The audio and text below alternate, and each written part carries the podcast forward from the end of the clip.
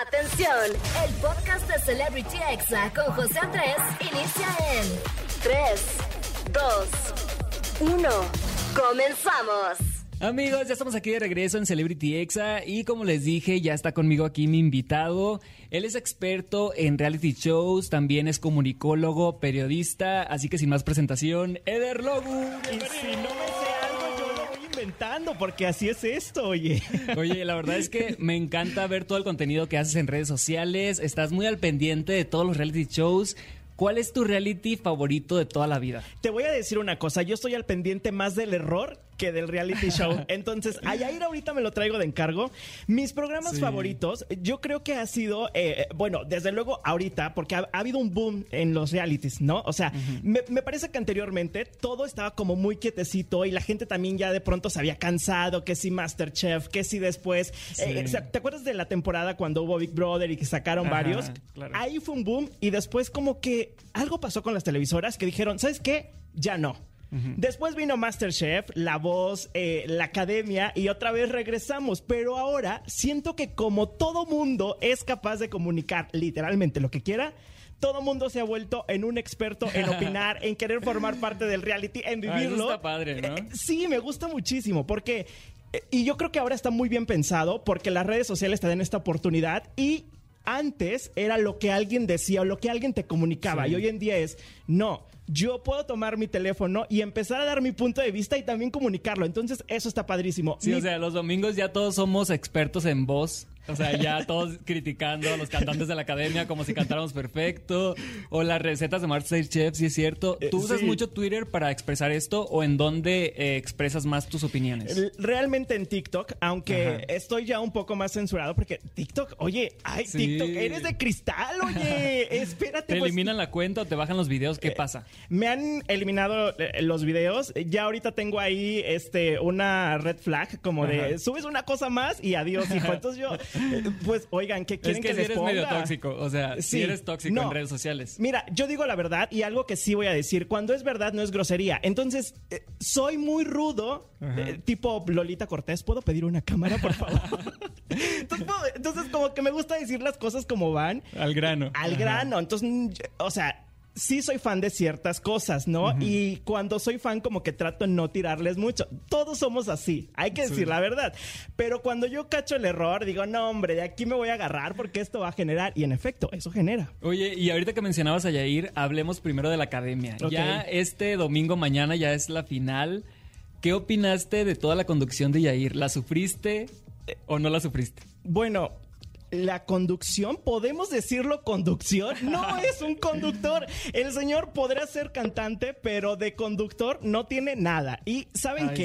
sí. Yo lo he estado atacando, bueno, no atacando, pero sí criticando muchísimo, sobre todo en Instagram. Y Jair ya me contestó. Y entonces ahí nos empezamos Sí. un poco a pelear. Sí, Y- como y- que no le gustan las críticas, ¿no? no, pero ni modo. O sea, está bien que te den la oportunidad, pero perdón, si no puedes hilar dos palabras, ponte un lápiz ¿Qué en la boca. ¿Cuál crees que sea el error? ¿Crees que es un error de guion? Porque también el guion está muy complicado. Yo digo, ¿le ponen palabras muy difíciles? ¿O crees que sea el, el chícharo que no sabe leer? ¿Cuál crees que sea el, er- es, el error? es todo en uno, porque cuando te dan un guion en las producciones, Pues te lo aprendes, ¿no? te lo Antes, aprendes o lo lees antes. A ver, Sí. tampoco te lo aprendes porque son bloques muy largos, Sí, sí, ¿no? Pero son guiones que tú por lo menos dices, ay, híjole, ¿sabes qué? Aquí siento que me voy a trabar, o yo por lo menos voy a tener la oportunidad de cambiarle o campechanearle, ¿sabes? Entonces, hubo un momento cuando estaba hablando de la nutrióloga, jamás supo decir nutrióloga. Eh, Jair Ay, es una pobre. nutrióloga, ¿no? Hasta te hace sentir mal, ¿no? Sí. O sea, ¿y qué, qué opinaste cuando fue Laura G en vez de Yair? La verdad, Laura me sorprendió. A ver, Laura Lo- es lo una buenaza. bien, sí. Laura es una buenaza y tiene todo en escuela, radio, este, en televisión. Entonces, cuando Además yo la vi, que ella tenía la vibra de, miren, yo debería haber estado aquí, ¿no? Sí.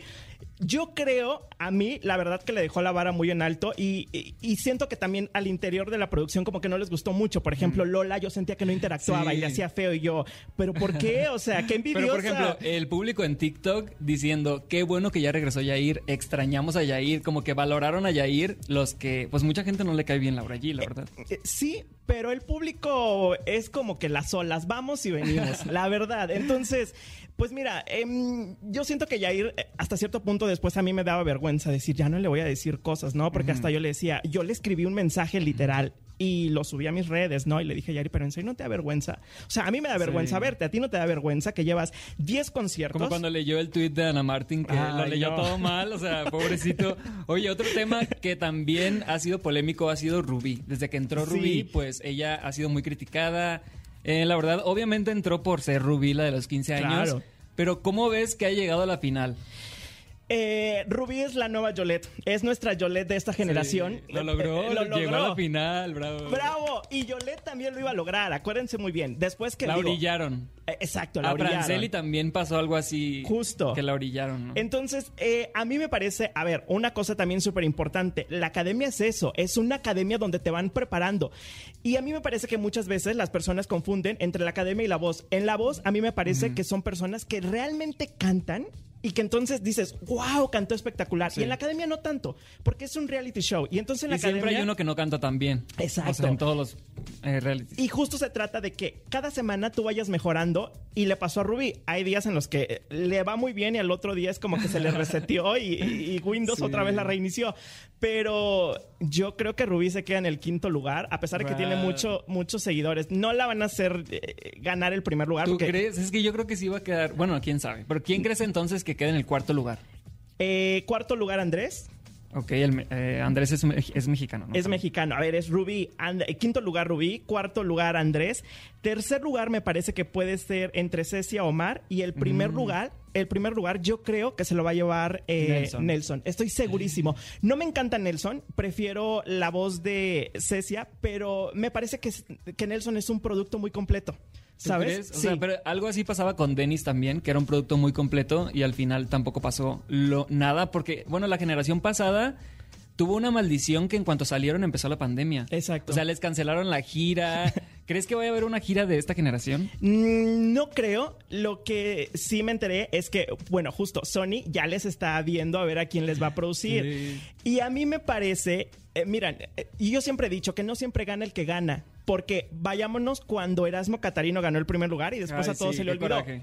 ¿Quién ganó ahí realmente? Yuridia. Y no porque haya ganado el primer lugar, sino porque realmente era la artista, era el producto Claro. completo. Entonces a mí me parece que Nelson eh, es como que al- lo van a jalar yo, a algo. Yo voy porque el primer lugar se lo gane Cecia.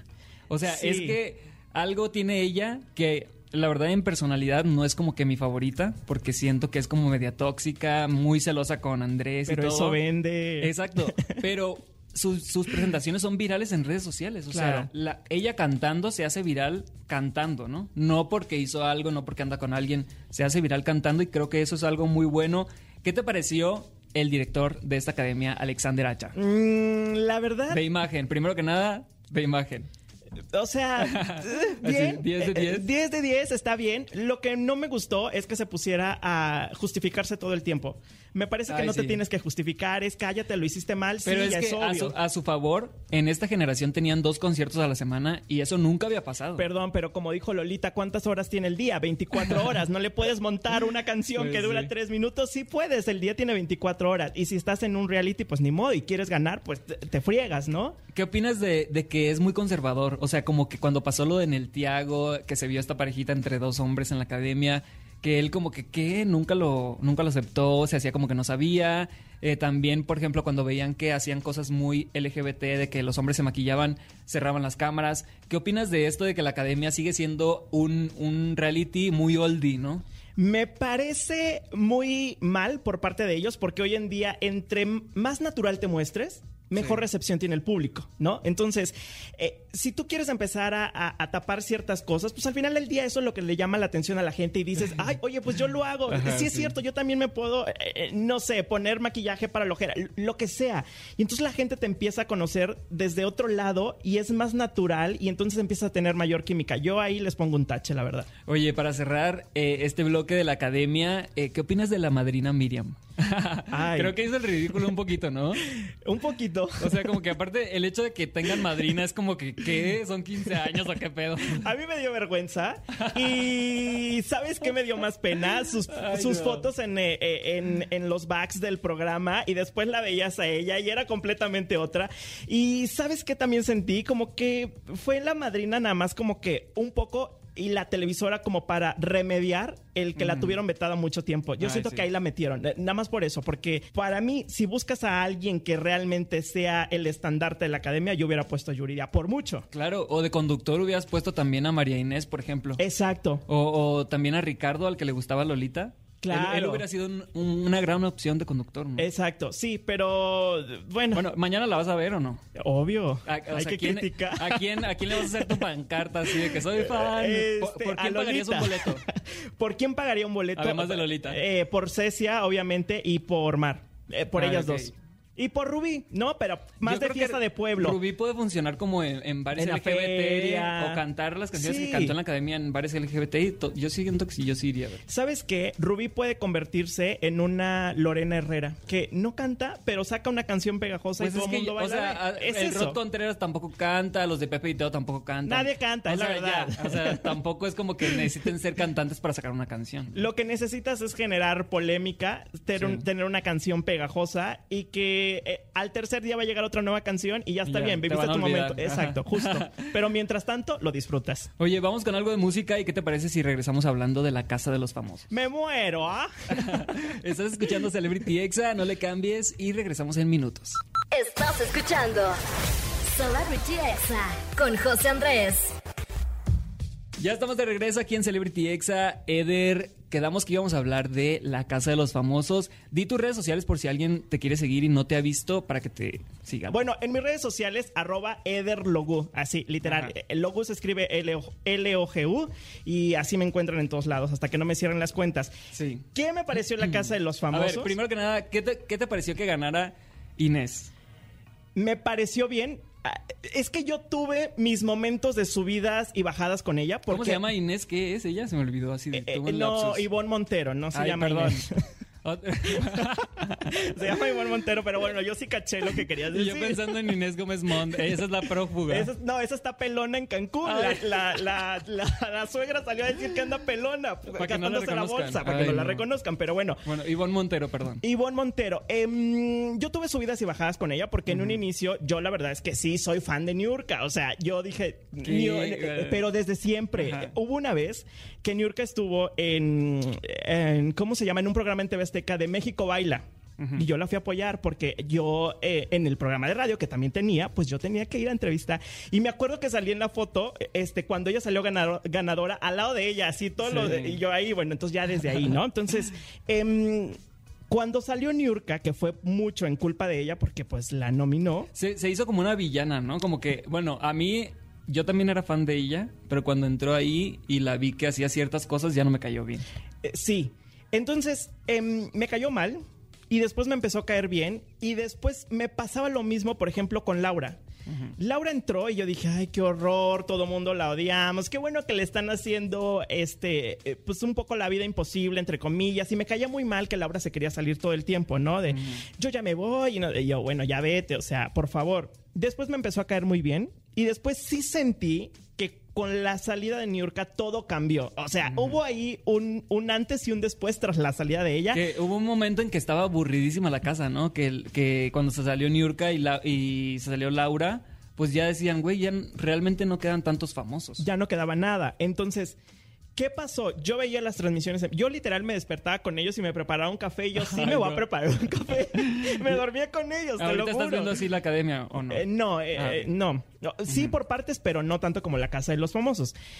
Eh, y después me pareció que Laura y Daniela, que me cayó muy mal siempre, sentí que hicieron todo para que Ivonne ganara. O sea, al final del día Ivonne Sí. quizás no iba a ganar, pero por todo el bullying que sufrió, que además está mal por Laura, ¿no? Porque eh, justo lo que todo el mundo decíamos, o sea, Laura, apoyas a las mujeres, pero la atacas y le dices groserías y, y son cosas como que no van de tanto lo que tú luchas. Porque las primeras semanas como que Ivonne estaba medio X, ¿no? Era como medio gris, no, no daba de qué hablar. Todos estaban X.